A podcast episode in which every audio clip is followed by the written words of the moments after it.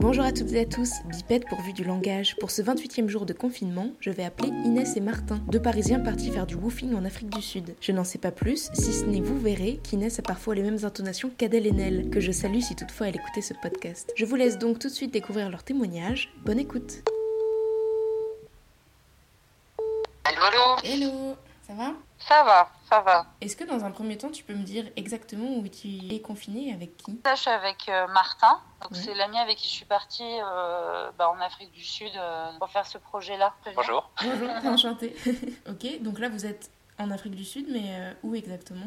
La, la ville la plus connue et la plus proche de là où on est, c'est Naïsna. Donc, c'est K-N-Y-S-N-A. Parce qu'après, il y a des d'autres petites villes qui sont un petit peu plus proches de nous, mais elles sont pas trop connues. Et le lieu où on se trouve exactement, exactement, s'appelle donc Pachamama Forest Retreat. Donc, c'est une sorte de ferme dans une forêt. Vous avez fait ce projet de partir euh, ensemble, ça fait longtemps que vous êtes euh, là-bas? Alors, on n'est on n'est pas arrivé en même temps, en fait. Moi, je suis arrivée il y a presque un mois pile poil. Ouais, ça, le 17 mars. Et pour le coup, Martin, toi, t'es parti de France le 20 février. Ça fait un peu plus d'un mois et demi. À la base, vous êtes originaire d'où? France, Paris, en Bourgogne, plus pour tout.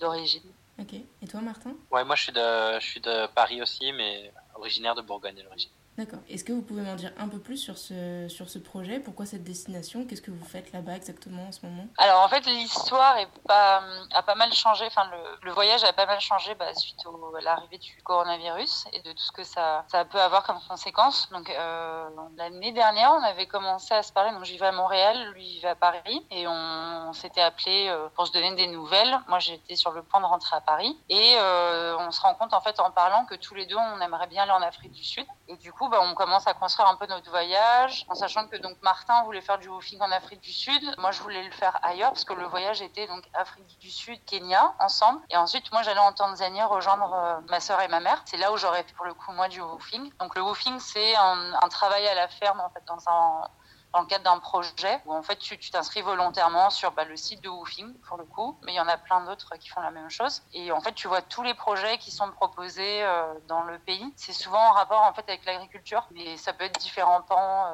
euh, de, l'agriculture selon le projet. Et donc lui voulait le faire en Afrique du Sud, moi au Kenya, et puis en fait euh, le Covid 19 arrive et tout ce que ça implique, notamment la fermeture des frontières. Je devais partir le 25 mars et le jeudi 10 mars, je vais faire les courses au supermarché avec ma tante. Et là je vois que cette situation est réelle parce que je vois le nombre de personnes qu'il y a dans le supermarché. Et je me dis bah si j'attends euh, le 25 mars, je pourrai jamais rentrer en Afrique du Sud. Et du coup, je rentre à la maison, j'appelle euh, Kenyan Airways, donc la compagnie avec laquelle j'allais euh, en Afrique du Sud. Et je leur dis il, me faut un billet là pour bientôt là pour 2 3 jours. Et donc 2 3 jours plus tard, j'ai changé mon billet et je suis partie rejoindre Martin au, projet de Pachamama. Voilà. Et en fait, euh, en arrivant, on a très vite euh, pris conscience qu'on pourrait pas vraiment se déplacer dans le pays parce que plus les jours passaient, plus les lois mises en place, enfin les mesures mises en place par le gouvernement sud-africain, donc par son président Cyril Ramaphosa, devenaient de plus en plus dures, de plus en plus strictes. Donc on a très très très rapidement pris la décision de tout annuler, d'annuler tout le voyage en se disant que bah, on, voilà, on improvisera au jour le jour, mais si on veut éviter de, tout perdre financièrement, euh, tout ça, valait mieux annuler maintenant. Et finalement, pour l'instant, on regrette pas trop parce que le projet se passe super bien, euh, un vrai challenge, je pense pour tous les deux. Mais voilà, c'est vrai que l'histoire qui concerne euh, le monde entier nous a aussi beaucoup impacté sur notre voyage. Le Kenya, le jour de mon départ, ferme les frontières. Donc, faut savoir que le billet d'avion que j'avais passait par, enfin, faisait escale au Kenya, euh, à Nairobi et à Amsterdam. Donc, autant dire qu'à chaque étape, à chaque escale, je me disais que les portes allaient fermer, que les frontières allaient fermer, que je, je pouvais pas passer dans les mailles du filet parce que avec les escales, ça faisait une journée de vol au total. Et donc, le deuxième jour de voyage, pareil, Afrique du Sud, je reçois un message en, chopant le Wi-Fi dans l'aéroport. Je reçois un message de Martin qui me dit, euh, ça y est, c'est officiel, l'Afrique du Sud euh, va fermer ses frontières. Je me dis, bon, je vais jamais pouvoir rentrer. Finalement, finalement, j'ai pu, de peu. Et dans quel état d'esprit tu étais? Enfin, j'imagine un peu paniqué, mais est-ce que tu avais peur de peut-être choper le, virus en voyageant ou alors le transmettre euh, aux gens qui allaient t'accueillir si t'arrivais à bon port? Bah, ça, c'était une grosse question avant le départ, en fait. J'ai j'ai une de mes meilleures amies qui m'a envoyé justement ce message en me disant euh, Est-ce que tu te rends compte de la responsabilité que tu portes en y allant? Et je le pensais déjà et ça m'a fait beaucoup, beaucoup, beaucoup réfléchir. Malgré tout, je voulais y aller parce que en plus, le projet qu'il y avait derrière, pour lequel on travaille euh, tous les jours, m'appelait vraiment. Et puis, bon, j'ai toujours marché un peu à l'intuition. Et en fait, je me suis protégée. Pendant tout le voyage, j'avais un masque, j'avais un gant. Je demandais à chaque fois aux hôtesses de l'air si je pouvais pas m'asseoir. Tu vois, s'il y avait quelqu'un à côté de moi, bah, de changer de place pour être toute seule. Pendant les escales, euh, j'allais même pas aux toilettes. Enfin, tu vois, j'essayais vraiment de minimiser tout, tout, tout. J'avais mon gel hydroalcoolique, j'avais mon spray antiseptique. Même dans l'avion, le le siège en lui-même, tu vois, je, je remplissais de près le siège, tu vois, pour être sûr, parce que j'avais vraiment cette obsession de me dire, c'était même pas pour moi, c'est vraiment pour me dire, euh, chaque pas que je fais, je peux être porteur et je peux toucher une autre personne et une autre personne, et puis tu vois, donc euh, c'était vraiment très difficile euh, ce moment-là parce que à la fois j'étais super contente d'être là et plus je faisais un pas en avant, plus je me disais que c'était la bonne décision à, à, prendre, et en même temps chaque pas était rempli de peur, de, mais encore une fois pas pour moi, mais pour la personne en face de moi, tu vois, surtout sur ce continent-là, dont on parle beaucoup en ce moment. Quoi. Et toi, Martin, est-ce que tu as ressenti un, changement peut-être dans les mentalités, étant donné que tu étais déjà sur place? Pendant très longtemps, ça a été euh, vraiment des histoires qu'on se racontait, euh, limite au coin du feu, euh, parlant d'une histoire un peu qui fait peur. Mine de rien, il y a tout un groupe de volontaires euh, internationaux ici, ce qui fait que ça nous permettait d'être constamment en relation avec euh, des amis ou de la famille qui vivaient ça de l'intérieur euh, depuis l'Europe. Et puis quand je suis parti de Paris, mine de rien, c'était déjà un sujet. Je me souviens de traverser Belleville qui était déjà vachement plus vide à l'époque parce y avait un certain racisme qui s'opérait dans les restaurants asiatiques. Mais en tout cas, non,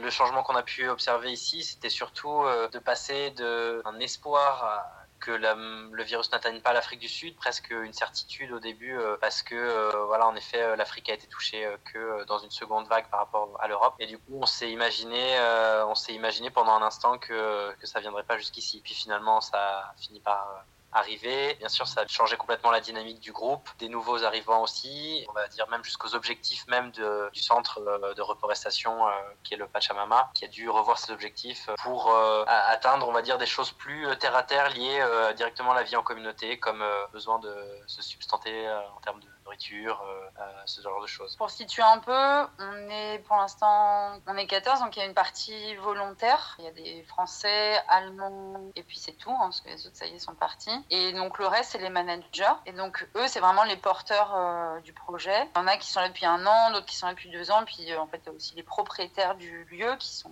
assez impliqués dans ce projet-là. Donc Pachamama, c'est vraiment à la base un projet de reforestation. Donc la zone où on est, elle est assez connue pour la forêt indigène, pour être la plus grande, je crois, d'Afrique du Sud. Et, le, souci qu'il y a, c'est qu'il y a plein de euh, cultures d'arbres non indigènes, comme le pin, comme euh, l'eucalyptus, parce que c'est des bois euh, faciles, tu vois, à cultiver, donc à, vendre, à produire. Et puis, donc, ça fait beaucoup d'argent. Le gros souci, c'est que tu as des énormes entreprises qui viennent acheter des énormes terrains dans la région pour faire cette culture-là. Petit à petit, tu es en train de manger la forêt indigène. Et le souci, en plus, avec ces arbres-là, c'est que ça assèche les sols. Donc, autant dire que les incendies, là où avant ça pouvait être euh, réduit en termes d'impact parce que tu avais la forme indigène. Euh. Et en fait, eux, ils se sont mis donc à 12. C'est ça que j'ai trouvé intéressant dans ce projet. Ils sont donc ces 12 personnes, à leur façon, se sentent un peu euh, aussi touchées par le réchauffement climatique parce qu'on parle beaucoup de, Covid et du coup on parle un peu moins de l'environnement, mais c'est toujours là. Et en fait, chacun a mis un peu d'argent et ils ont acheté un super grand terrain dans cette région-là. Et là, ils ont accueilli le projet donc Pachamama de reforestation. À la place de ces arbres-là non indigènes, on va aller piquer un peu dans la forêt indigène. Et vous replantez des boutures, en fait, c'est ça? S'étend en fait parce que eux-mêmes vont polliniser, qui vont polliniser, qui vont polliniser, principal objectif. Et en fait, tout autour, tu as plein d'autres petits challenges, d'autres projets. Donc, tu as par exemple un jardin de légumes, tu vas avoir un autre jardin d'arbres fruitiers. Tout ça dans le, la, philosophie de la permaculture et tous les challenges qui vont avec. Et puis, comme disait Martin, tu as aussi euh, cet objectif de, de s'approcher le plus possible de la résilience et de l'autosuffisance. Comment on fait ça? Comment vivre en communauté? Comment créer une communauté? Comment euh, Tu disais que vous étiez 15 euh, là en tout, c'est ça? Ouais, 6 volontaires, 3 managers, 2 volontaires à long terme, plus les deux propriétaires, 12, et les enfants, 15. Et ça va alors, cette vie en, communauté, ça se passe bien ou du fait du, du Covid-19 et de cette angoisse, peut-être que ça crée des tensions Comment ça se passe? Moi, de ce que j'en ai vu, en fait, même si on est au milieu de la nature et qu'on passe des super bons moments, très, très, très, très, très rapidement, en fait, à mon arrivée, il y a eu des process qui ont été mis en place, très conscients, en fait, de la, de la malgré tout. moi, par exemple, quand je suis arrivée, il y a eu toute une négociation aussi de savoir si je pouvais rentrer ou pas dans la, dans la ferme. Et si oui, comment, comment le faire, en fait, comment procéder, parce que bah, on est au milieu de la nature, on n'a pas des matériaux pour tout désinfecter, ou comment, comment on fait, comment on se protège? Donc finalement, ils m'ont dit oui. Il y avait une autre volontaire qui arrivait en même temps que moi, une Allemande. On est arrivé en même temps, et en fait, moi, j'étais, ils m'ont mis en quarantaine totale. C'est-à-dire que j'étais dans la cabane sans pouvoir sortir. Donc il y avait Martin, mon cher ami, qui venait me rapporter sur la porte euh, bah, la nourriture. Mes toilettes, c'était à cabane. La douche, c'était euh, une bassine d'eau euh, réchauffée, euh, ouais, avec un drap tendu sur l'arbre, et puis je prenais ma douche comme ça. Et surtout au niveau des couverts et des plats, donc j'avais mes propres plats et mes propres couverts. D'ailleurs, tout le monde avait aussi ça dès le moment où on est arrivé, en fait. Mhm. et à chaque fois, donc Martin me ramenait une bassine d'eau brûlante pour euh, réaliser les plats et les couverts. Quoi. Et t'es resté combien de temps en quarantaine? Euh, Je suis restée 7 jours entiers. Ensuite, on a ce qu'ils appellent un sweat lodge. Donc c'est un peu l'équivalent d'un hammam, hein. une hutte de sudation. Merci Martin. Ouais, ça, ressemble un peu à une hutte, comme en Mongolie là. C'est eux-mêmes qui l'ont construit avec des, des branches et tout. Et en fait, dessus, ils mettent des grosses serviettes épaisses, comme des tapis épais, au milieu de cette hutte, à l'intérieur, ils ont creusé un trou où ils mettent des pierres qu'ils ont fait brûler toute la journée qu'elle soit vraiment euh, brûlante. Mhm. Et dans ce trou-là, ils, progressivement, ils mettent les pierres une à une. Par-dessus, ils mettent de l'eau. Donc avec la vapeur, en fait, ça fait vraiment comme, comme un sauna ou comme un... et en fait, ça a vraiment euh, la vocation euh, déjà à tuer la bactérie. Donc moi, je, quand je suis sortie de mes 7 jours, ils m'ont, mais alors, fait une montagne de pierres brûlantes pour vraiment tuer le virus, parce qu'on sait aussi qu'à partir d'une certain, certaine température, il ne survit pas. Et ça, c'est une des choses qui a été mise en place. Toutes les semaines, tous les dimanches, pendant deux heures, on fait tous euh, donc une hutte de sudation pour justement euh, bien, bien nettoyer tout ça. Il faut savoir que le sweat lodge, parce que après j'arrête, mais ça a deux vocations. Ça, ça a une vocation certes euh, hygiénique, c'est aussi assez spirituel. Et ici, il le pratique assez comme ça aussi. Enfin, tout un rituel derrière qui est assez intéressant d'ailleurs, mais on pourra en parler un autre jour. Et c'était juste voilà, pour, le, pour le préciser. Tu peux rentrer à plusieurs dedans ou c'est seulement pour une personne? En général, tu rentres à plusieurs. Parce que justement, comme un aspect euh, cérémonial, de, rituel et tout, tu as vraiment une personne qui va guider un peu la séance. Euh, avec des chants, avec euh, presque des méditations parfois, des mots de remerciement, des, plein, plein d'outils en fait, plein d'outils de, de, communication puis de, rituels en fait. Après, nous, comme il y avait aussi cette vocation hygiénique qui revenait un peu prioriser tout ça, euh, exceptionnellement quand tu as une personne qui est en quarantaine, bah, moi par exemple, pour le quand je suis arrivée, j'étais toute seule et puis il y avait une, personne avec moi juste pour mettre les, pierres et... Euh, hmm et l'eau, euh, enfin, tu vois. La hutte doit faire, je sais pas, peut-être 5, 5 mètres euh, de large. Moi, j'étais vraiment l'autre bout de la personne qui s'occupait de mettre des, rochers. La scène était assez drôle, d'ailleurs, quand on y pense que t'es vraiment plongé dans le noir avec des, juste la lumière rouge des roches. C'est assez. tu t'en euh, souviendras pendant longtemps de ce moment, j'imagine. Ah, ça, c'est clair, Chaline, ça, c'est clair. Et concernant les couchages, comment ça se, ça se passe? Vous êtes dans des dortoirs ou pareil? Au début, tu disais que tu étais isolée. Ah non. en fait, il y, a vraiment des gens qui vivent là. Donc, pour le coup, eux, ils ont des maisons en bois euh, construites par Werner, qui est le, carpenter, le charpentier euh, menuisier euh, depuis 30 ans. Euh, sur ce terrain. Donc, il a vraiment construit des maisons pour chacun. Encore une fois, des maisons, tu vois, toujours dans le même esprit euh, euh, de respect de l'environnement. Donc, toute l'eau de pluie est récoltée. On utilise uniquement de l'eau de pluie. Et j'ai été assez impressionnée parce qu'on a quand même des douches. Enfin, il n'y a pas du tout de grosses restrictions d'eau. et pourtant, on en a vraiment beaucoup parce mhm. que c'est très bien réfléchi et très bien monté. Comme quoi, hein, on peut arriver à, à pas trop se mesurer tout en respectant l'environnement. C'est cool. Et à côté de ça, tu as des cabanes. Comme là où on est, on a à peu près quatre sur le terrain, plus une un peu plus grande euh, où il y a le couple d'ailleurs, euh, Romain et Kata qui y sont. Donc les cabanes, elles sont assez bien construites. T'as deux lits en général dedans. Par contre, t'as pas d'électricité et t'as pas d'eau. Mais euh, tu t'organises euh, très vite, très bien. par exemple, j'ai une lampe frontale que j'accroche au-dessus de moi. Elles sont assez grandes en plus, plutôt bien isolées. Euh, on a quand même des lits-lits. Mais Martin a fait le choix de garder sa tente dans la forêt, parce que tu peux aussi avoir une tente dans la forêt vu que t'as la place. Parce qu'il faut savoir que là, on rentre en hiver. Le climat là-bas, c'est quoi actuellement? Bah, C'est l'inverse de la France. Donc là où en France, on rentre au printemps, nous, on rentre dans l'hiver là. Mais en automne, mi-automne. 15 et 25 degrés la journée et puis 5 et, 10 le soir. Le climat de, de, la région particulière où on est, parce que l'Afrique du Sud c'est un territoire énorme, donc il y a vraiment une variété de, de climats assez dense. Ici, on serait proche d'un climat continental, même si la mer est pas très très loin en fait, presque méditerranéen. Mm. Mais voilà, comme on est entouré d'une forêt, il y a quand même un taux d'humidité qui peut être assez fort, mais c'est, on parle pas d'une chaleur humide tropicale, hein, on parle plutôt d'une chaleur presque de, de, montagne parfois.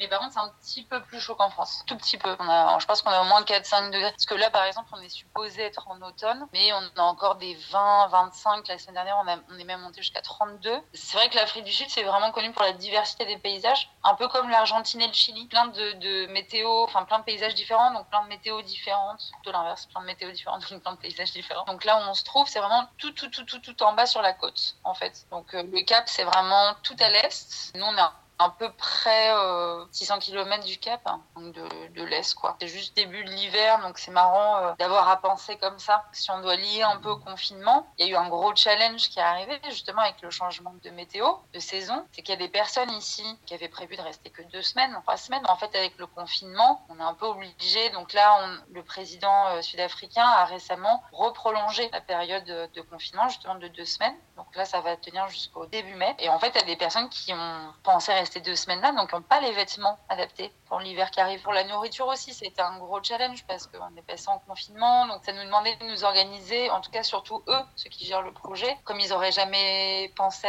eu, avoir à le faire. Quelles mesures ont été mises en place? Comment vous faites pour vous ravitailler? Est-ce que euh, le centre de santé le plus proche euh, il a combien de temps, par exemple? C'est Naïsna, c'est une heure. D'accord.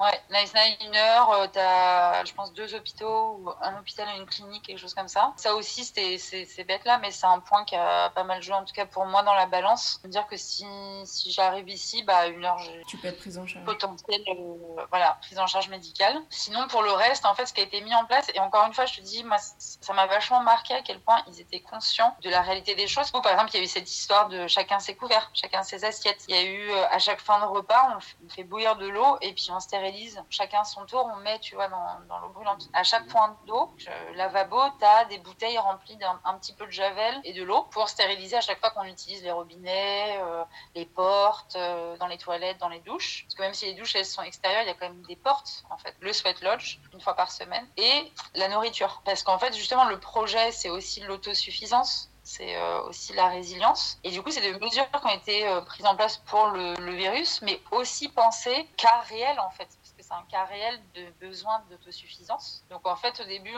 eux avaient comme système, c'était une fois semaine, il y avait quelqu'un qui allait faire les courses. Quand le virus a commencé à être euh, réellement présent, notamment avec nos arrivées, bah, ça a changé. Pour l'instant, on a fait à trois semaines. Donc on achète toutes les denrées euh, communes, donc le riz, les haricots, les lentilles. On y pense pour trois semaines. Donc il y a deux volontaires français qui travaillent dans la finance, dans la gestion de risque, tout ça. Ils ont la très bonne idée de mettre en place des outils de mesure de stock. Faut qu'ils inscrivent, tu sais, sur Excel quoi. Ils ont ils ont fait un outil. Euh, un Excel de rationnement quoi. Exactement. Et c'est génial parce que du coup, tu vois, l'autosuffisance et la résilience, c'est aussi ça. Comment tu gères ton stock?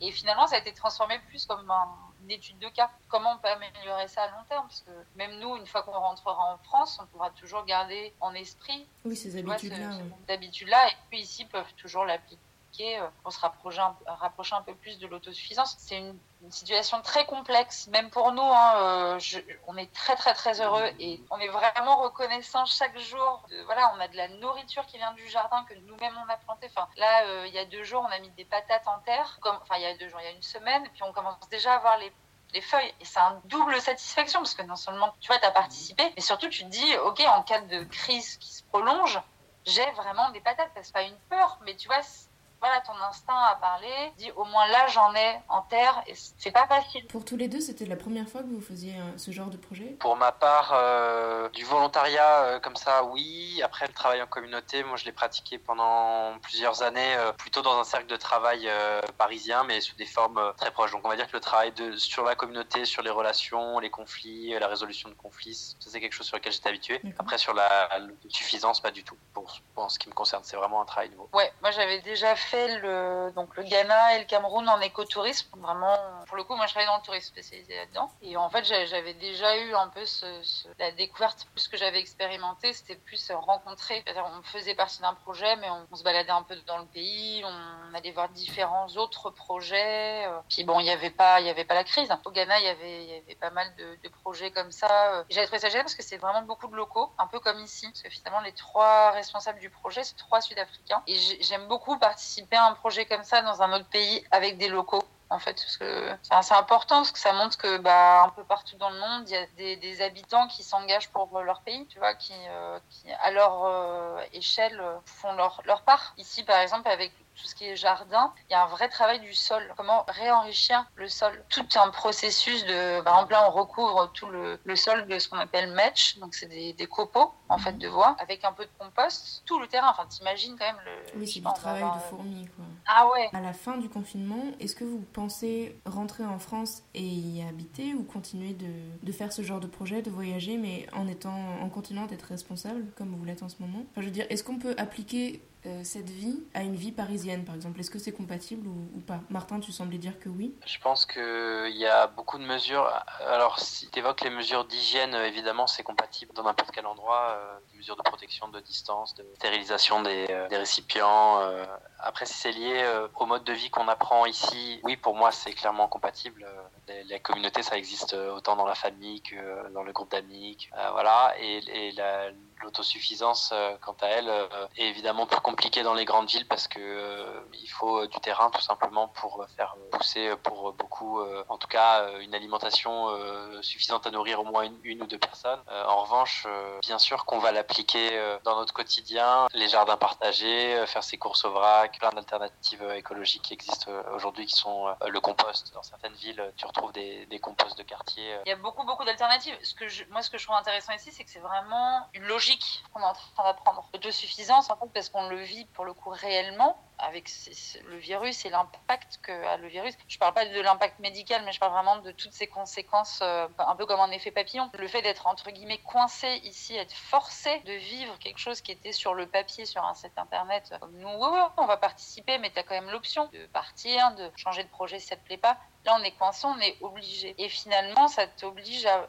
voilà, réfléchir autrement. Est-ce que j'ai vraiment besoin d'acheter ça? Bah non, en fait, si on se motive dimanche, on peut faire nous-mêmes le gâteau. On réapprend la, bonne difficulté, en fait. C'est juste la conscientisation de chacun des, chacune des choses que tu fais. Et je trouve que là, de voir tout de A à Z, euh, l'effort que ça demande, l'effort physique, mental, je trouve ça génial parce que tu as plein d'amis qui sont en confinement, même ma famille, qui se mettent à ça, qui se mettent à faire du compost sur leur balcon. Parce qu'ils sont en confinement, ils ont plein d'épluchures. Et, euh, et voilà. Donc, euh, ouais, moi je, conseille pas mal. Il y a euh, un podcast qui s'appelle On s'aime, c'est un petit jeu de mots, SEM S-E-M-E. E. Et c'est des mecs comme ça qui se refilent des petites, euh, des petites astuces. Et en plus, c'est français, donc c'est top. Et justement, là, ils sont en train de faire des épisodes sur comment faire du jardinage en confinement. Et finalement, il parle aussi pour les gens qui sont en appartement, comment, comment tu fais, parce que l'autosuffisance, c'est ça. J'ai envie de faire du jardinage, aller à Carrefour pour aller acheter une pelle. C'est de la débrouille, en fait. C'est qu'est-ce que j'ai autour de moi pour faire du jardinage Bah, j'ai une branche, puis j'ai une deuxième branche, puis j'ai un fil. Bon, bah, si je les accroche ensemble, ça me fait une genre de pelle. Enfin, tu vois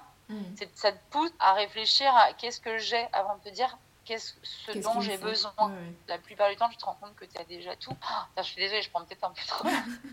non, non, mais il faut pas me lancer, hein, il faut pas me lancer. Hein, et puis ça pas, quoi. non, c'était super intéressant. Merci beaucoup euh, pour vos témoignages à tous les deux. Merci à toi. Merci de, ce que tu fais, vraiment. C'est. Euh, top. Et euh, bah, juste pour finir, peut-être aller, aller checker un peu sur bah, Pachamama. Donc c'est Pachamama Forest Retreat. Et ils donnent aussi peut-être, enfin je sais pas s'ils le font là, mais des fois ils publient tu vois, des articles justement comment faire de la permaculture. Euh, là il y a un, projet justement sur lequel on va bosser de podcast pour essayer de voir bah, comment expliquer aux gens comment on fait des tomates, euh, comment on fait des patates, comment on fait un sol riche. Donc voilà, Pachamama Forest Retreat. Super, merci beaucoup. Merci à toi. Je remercie infiniment Inès et Martin pour leur participation. Tous les liens sont référencés comme d'habitude dans la description sur SoundCloud et je vous retrouve après aujourd'hui pour un nouvel épisode spécial confinement. À demain.